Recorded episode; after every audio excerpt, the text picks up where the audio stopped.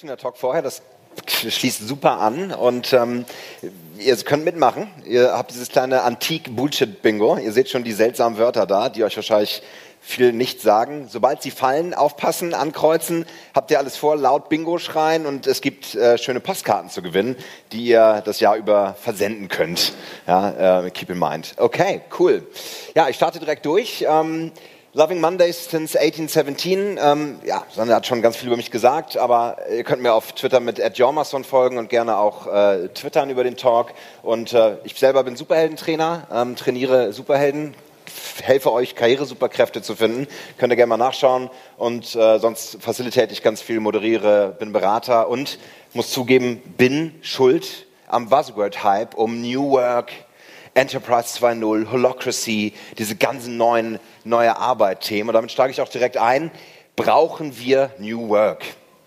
Brauchen wir ein neues Konzept von Arbeit? Wir haben einen Talk vorher gehört, Überwachung auf der Arbeit durch Elektronik, durch Digitalisierung. Ja, da ist ganz viel dran. Und ich muss sagen, ich arbeite ganz viel mit Personalern und ganz viel mit Beratern wie mir bin so ein bisschen müde geworden, was diese Wörter angeht und habe gedacht, nee, jetzt reicht's. Ich gucke mir mal an, wie das äh, vor 200 Jahren war. Ja, ich gucke mir mal an, ähm, ob wir da vielleicht äh, Muster finden, die für uns spannend sind. Ich habe drei Thesen für euch mitgebracht. Ich möchte euch verschwundene Arbeit zeigen, Berufe, die es heute nicht mehr gibt und was wir von ihnen lernen können. Ich möchte euch äh, überzeugen, dass diese verschwundene Berufe ähnlicher sind, als wir denken. Ja, ich habe das Twitter des Jahres 1917, 1922 gefunden und möchte euch so ein bisschen versteckte Muster vielleicht des Erfolgs auch aufdecken, je nachdem, wie lange die Zeit noch reicht.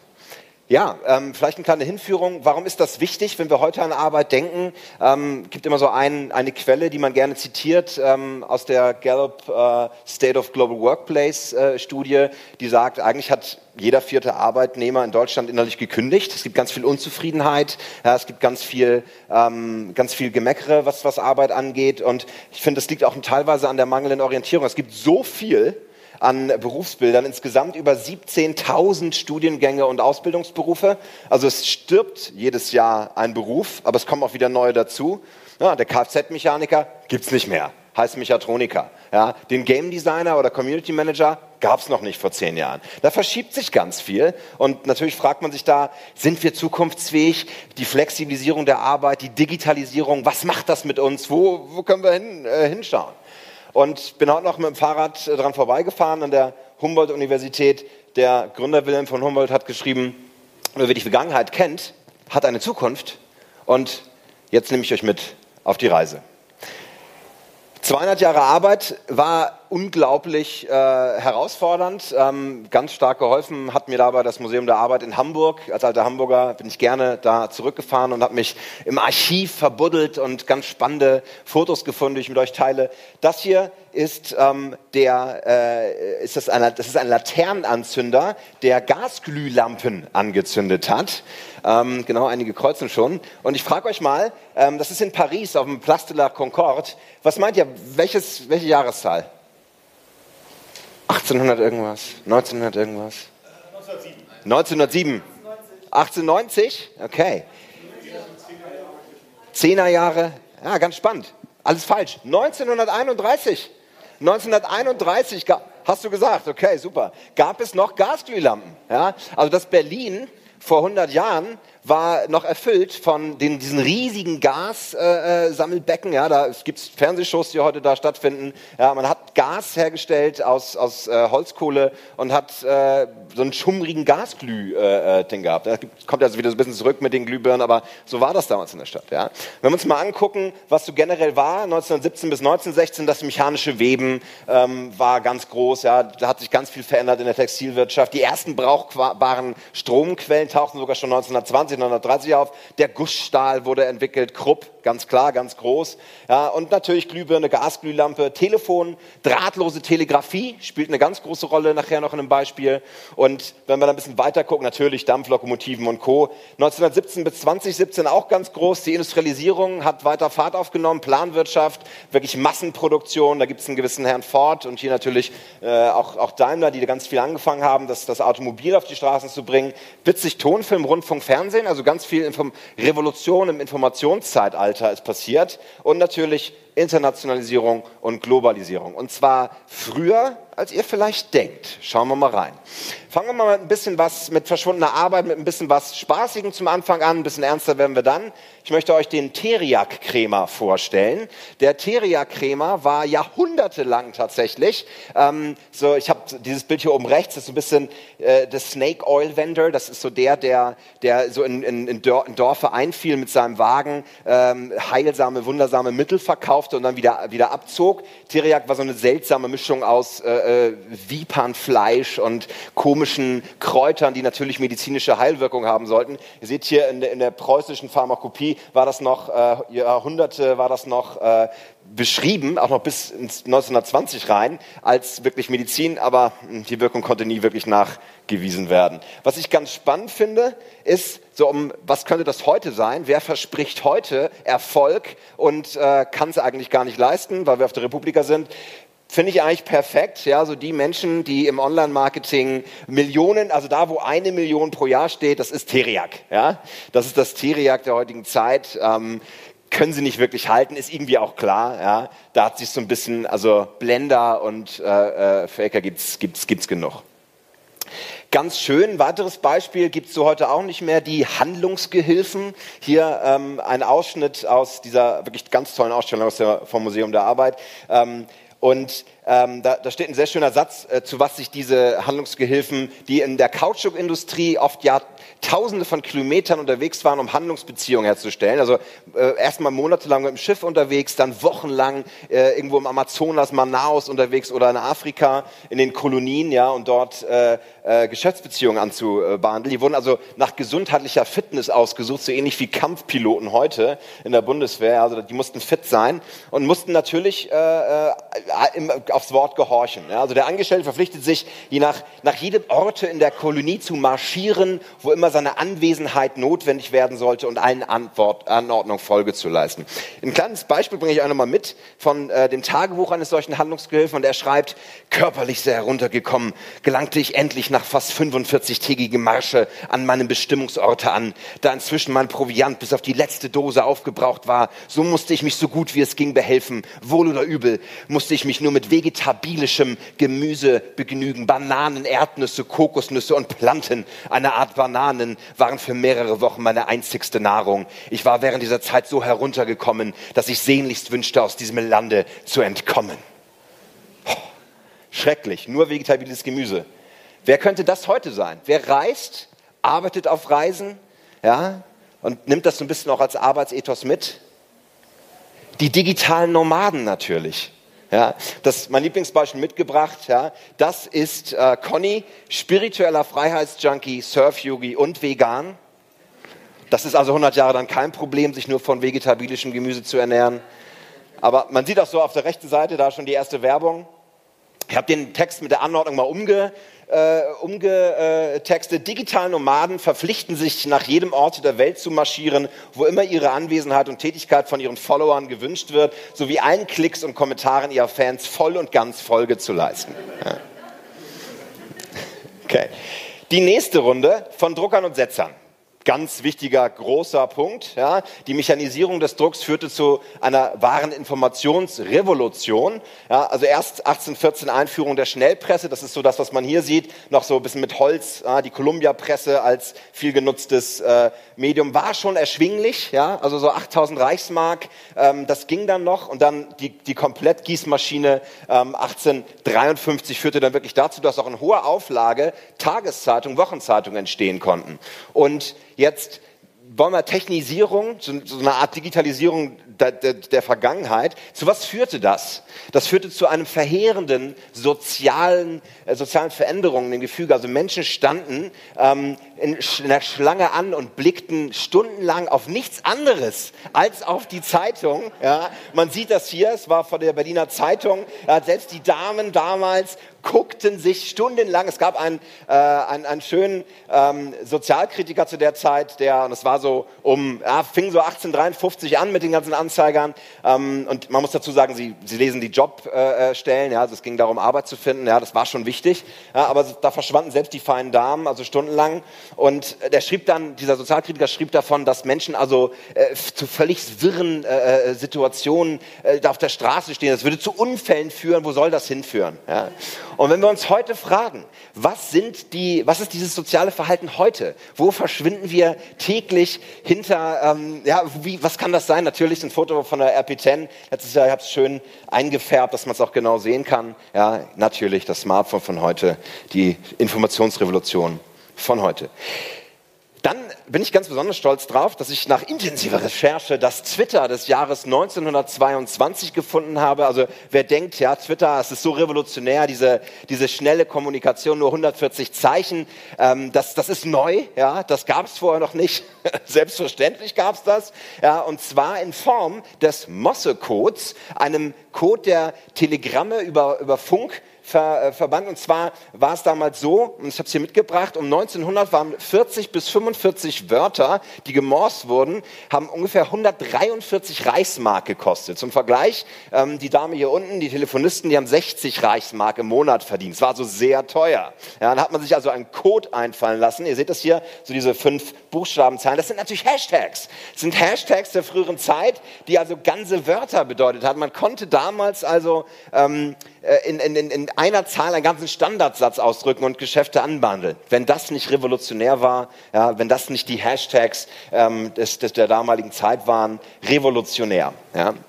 Jetzt fragt man sich, wie konnten die so weit funken? Von Brasilien, ja, oder von Afrika bis nach Europa. Und das war natürlich ganz spannend, dass das Seekabel erfunden wurde. Ihr seht hier, das ist der erste Versuch schon um 1858 vom, ähm, vom Königreich England in das British America rüber hier, also schöne alte Karte, ja. Und das ist der Durchschnitt durch so ein Seekabel, was eine norddeutsche Firma auch heute sogar noch produziert. Und ähm, ich frage euch jetzt mal, was glaubt ihr, wenn wir, auf, wenn wir heute mal gucken, Kommunikation Kommunikation, Versenden von E-Mails, Internet, Twitter. Wie viel Prozent äh, nutzen wir denn noch Seekabel heute? Meint ihr? 96? 93? Ja, das ist so eine blöde rhetorische Frage. Ja? 99 Prozent werden heute noch an Datenkommunikation über Seekabel ausgeführt. Das ist so eine schöne auf alt gemachte Karte äh, von PCCW und Tele Telegeography. Ihr seht hier die ganzen Seekabel überall. Es ist ein florierendes Geschäft, kennt man gar nicht. Wahnsinn.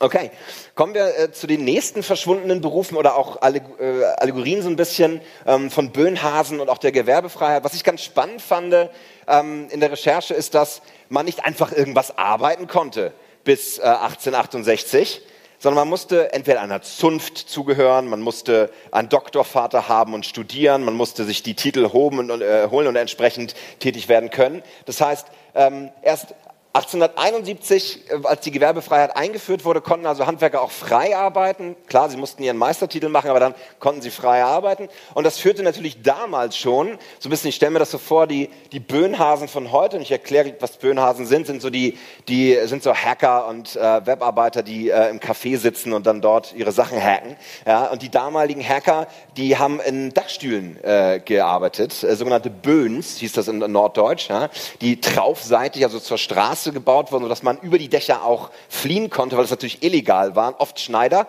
ja, die nur ihr Nähkästchen hatten und die dort genäht haben. Sobald die Kontrolle kam, flink wie die Hasen, ja, deswegen Böhnhasen über die Dächer weg. Ja, also das war, äh, war auch ein Schimpfwort. Man sagte, ja, du, du Böhnhase hier, deine Qualität, äh, äh, die du hier hast, das ist ja, das ist ja minderwertig. Ja, also es war natürlich auch, äh, auch kritisch. Aber ganz spannend finde ich halt wirklich so, man konnte nicht frei arbeiten vorher. Und das führte natürlich hier so ein alter Meisterbrief. Ja.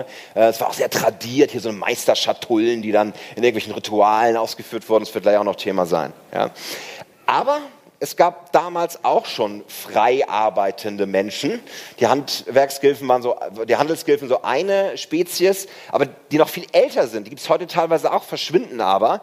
Ja, und zwar sind das, ähm, ihr seht hier in die stolzen Gesichter der wandernden Handwerksgesellen oder der fremdgeschriebenen Handwerksgesellen, ähm, die ähm, zwar war es damals üblich, dass man auf Wanderschaft ging, es gibt es heute tatsächlich auch noch, ja, ähm, aber ähm, früher war es halt umso wertvoller, weil je weiter man gereist ist, desto erfahrener war man. Man hat also hat sich also ausgetauscht, also man hat so Peerwork gemacht und hat Methoden, Skills und Tools gelernt aus anderen Ländern, ja, und hat äh, dort letztlich ähm, sich dann auch Wissen war ja auch damals schon Macht und äh, Handwerk im Handwerk sowieso und ah, man durfte man sich da niederlassen und das Bild ist übrigens von 1864, finde ich großartig.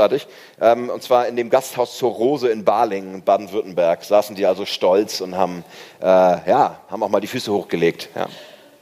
Und da habe ich ein ganz tolles, eine ganz tolle Biografie gefunden, ähm, die ein bisschen äh, neuer ist, ähm, auch im Museum für Arbeit, wirklich, wirklich ganz toll. Das ist der Alfred Bernhard Grobecker, der damals Zimmermann gelernt hat, äh, 1902 geboren. Und er sagte seinem, sein Sohn hat dann die Geschichte erzählt, ähm, die überliefert wurde, und er sagte, er war noch damals drei Jahre in Konstantinopel unterwegs, ja, also das äh, heutige Istanbul, fand ich sehr schön, und äh, hat dort also ähm, gelernt, kam dann zurück, hat in Helgoland eine große Anstellung bekommen. Also finde ich, ich finde es einfach irgendwie, finde total spannend, so diese alten Biografien äh, zu, durch, zu durchsuchen, zu durchschauen. Und ähm, diese handwerklichen Fähigkeiten hat er natürlich auch eingebracht. Und was ich ganz spannend finde, ihr seht hier unten so ein Foto von seiner Beerdigung, das war 1954. Also diese, diese fremdgeschriebenen Zimmerleute hatten ganz spannende äh, und geheime Rituale auch und der Zusammenhalt war irre. Also als er gestorben war, die Familie hatte eine kleine Anzeige im wahrscheinlich Hamburger Abendblatt gemacht, kamen 98 fremdgeschriebene Wandergesellen ja, aus, aus, äh, aus dem, oder Zimmerleute nach Hamburg und haben äh, auf seiner Beerdigung teilgenommen, ganz spannende Rituale gemacht. Dann erzählte der Pfarrer noch, dass nachdem er äh, Erde zu Erde und Asche zu Asche und Staub zu Staub äh, dann sagte, kam dann der ähm, der äh, Zunftmeister und hat eine Zitrone ausgedrückt über seinen Sarg und meinte, so sauer wie diese Zitrone war dein Leben, jetzt bist du nicht mehr bei uns. Und dann haben sie das Bier aufgemacht und laute Lieder gesungen. Ja, es war etwas, etwas harsch. Ja. Fand ich aber auch ganz spannend und äh, da so rein zu, diese weltweite Vernetzung, ohne dass es wirklich äh, digitale Kommunikationsmittel gab und vor allen Dingen, dass sie das auch wussten und dann kam und es eingehalten. Find ich ich finde es irgendwie toll. Ich finde es großartig. Also die fremdgeschriebenen, rechtschaffenden Zimmer, Zimmersleute, ja, ähm, sehr, sehr spannend. Nächster Punkt, den ich auch nochmal highlighten will, ist der, Arbeits-, der Arbeiterkampf an sich und der Arbeitskampf. Ähm, denn das, das fing relativ früh an und das ist kann man ein bisschen mehr Zeit mal darauf verbringen, um das mal sich auf der Zunge zergehen zu lassen. 176 Jahre, äh, 146 Jahre hat es gedauert, bis der 8-Stunden-Tag. Oh, sehr gut. Kommt gern nach vorne, das sind die Postkarten, die könnt ihr euch gerne abholen oder gleich im Anschluss, wie ihr wollt. Ja. Herzlichen Glückwunsch. Der Rest auch gerne später. Ja.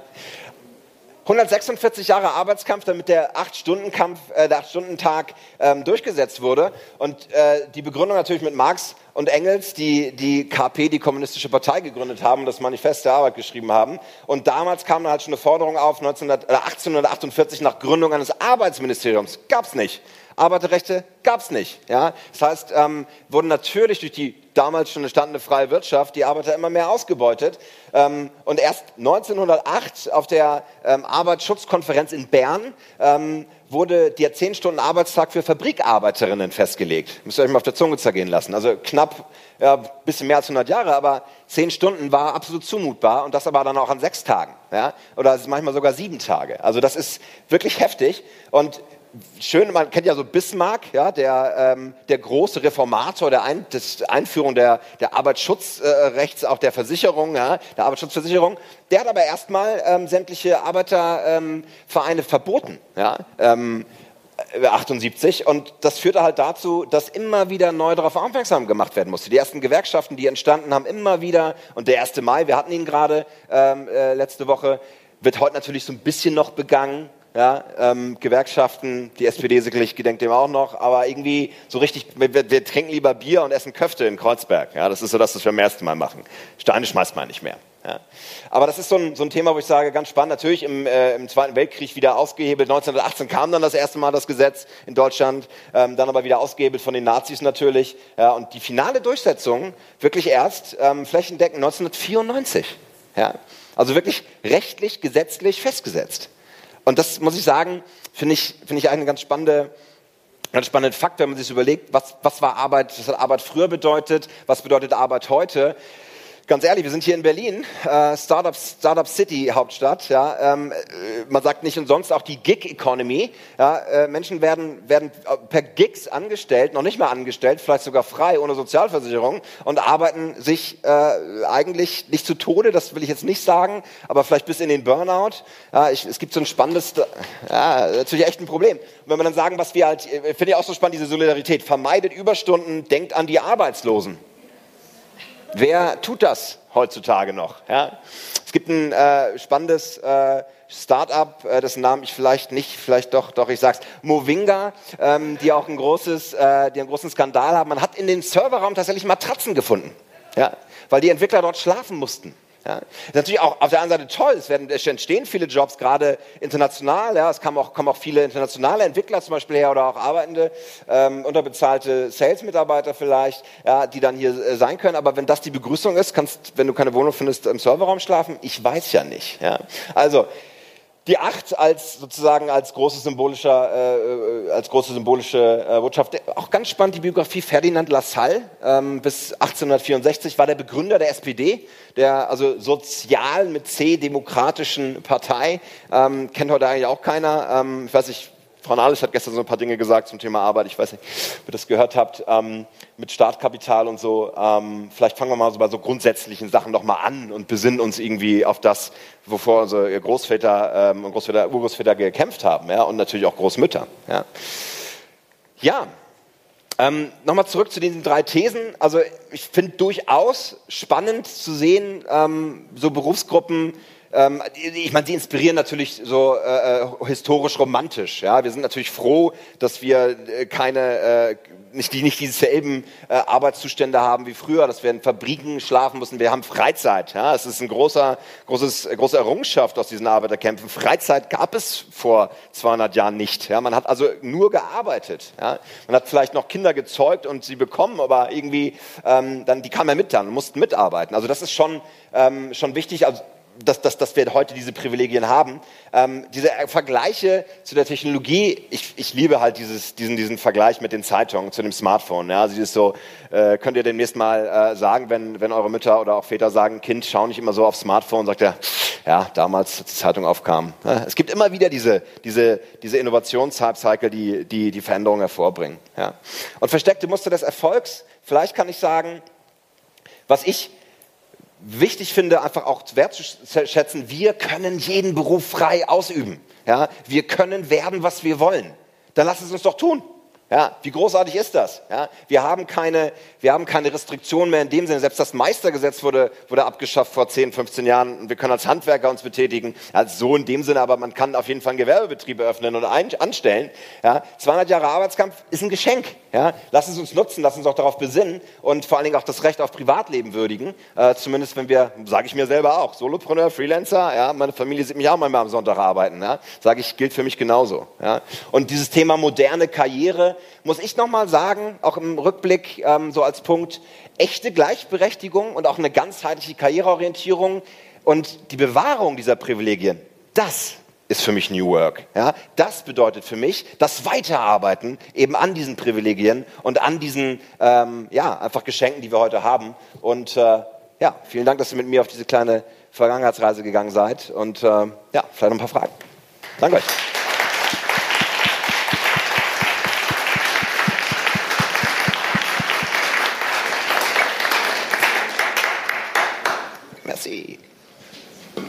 Holt euch auch eure Postkarten ab hier, die ihr habt. Ne? Habt ihr Fragen? Ähm, ja, die Frage nach dem Acht-Stunden-Tag. Also warum genau die acht Stunden? Mittlerweile geht die Forderung ja schon dahin, das weiter zu reduzieren. Ich mhm. glaube, in vielen Bereichen könnten wir das auch machen. War das damals einfach ein Kompromiss, weil es vorher weitaus mehr war? Kannst du da noch was zu sagen? Danke. Ja, klar. Also es gab einen sehr spannenden... Ähm, äh, Arbeitsvorsteher Jens AB hieß der, der hat bei den Zeisswerken gearbeitet, der hat eine Studie tatsächlich gemacht, schon 1908, wo er herausgefunden hat, dass die Reduzierung eines 10-Stunden-Arbeitstags auf 9 Stunden den Fabrikarbeitern um eine Effizienzsteigerung um 30 Prozent hilft. Es gibt eine ganz tolle Bewegung in Australien, die sagt, 8 hours are enough. Und äh, der Claim war 8 Stunden Arbeit, 8 Stunden Ruhe, 8 Stunden äh, Schlaf, ähm, ergibt 24, das ist der, der bestmögliche, äh, die bestmögliche Art zu arbeiten. Und klar, du hast völlig recht, Teilzeitarbeit ähm, oder ähm, Gleitzeit oder ähnliches. Es gibt sehr, sehr viele auch spannende Errungenschaften, die wir, die wir in einer weiteren Reduzierung sehen. Es gibt auch eine ganz tolle Studie, in, und zwar in, in, Amsterdam, in den Amsterdam öffentlichen Diensten, die äh, also nur noch Teilzeit äh, arbeiten und es ist mehr Arbeit da für alle. Arbeit wird schneller erledigt, weil sie effizienter erledigt wird und ähm, total modern, total spannend. Noch eine letzte Frage.